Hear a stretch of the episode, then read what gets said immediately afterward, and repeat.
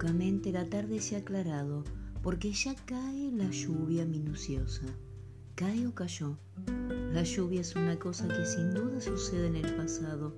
Quien la oye caer ha recobrado el tiempo en que la suerte venturosa le reveló una flor llamada rosa y el curioso color del colorado.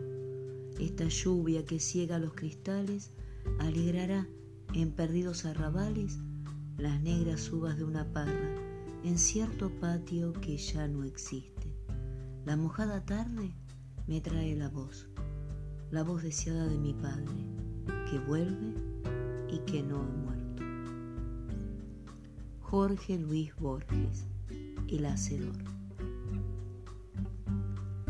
En el primer encuentro que daba inicio al ciclo de encuentros culturales virtuales del Comité de Cultura, promovido por el Club de Leones Caseros 3 de febrero, comenzábamos con la lectura de un fragmento significativo, aunque breve, de la obra de Borges, recordando que un 24 de agosto de 1899 comenzó su vida física, una vida física que se vería trasladada hacia la inmortalidad por su obra.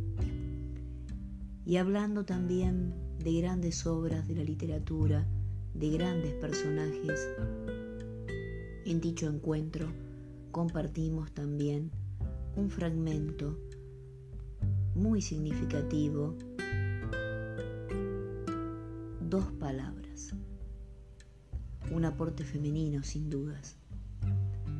Esta noche al oído me has dicho dos palabras comunes dos palabras cansadas de ser dichas, palabras que de viejas son nuevas, dos palabras tan dulces que la luna que andaba filtrando entre las ramas se detuvo a mi boca.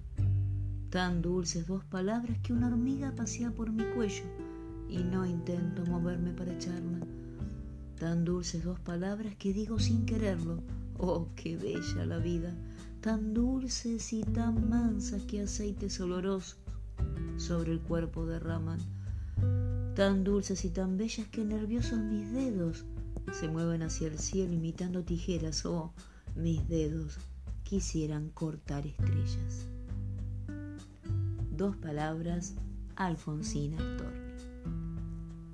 Comenzamos así el ciclo de encuentros culturales virtuales 2020 con este encuentro poético con dos grandes personajes, con dos grandes obras y con dos pequeños fragmentos que apelan a las emociones y a entender que la cultura es este puente que une sentimientos, saberes, emociones, sensaciones y que trasciende la virtualidad para acariciarnos el alma.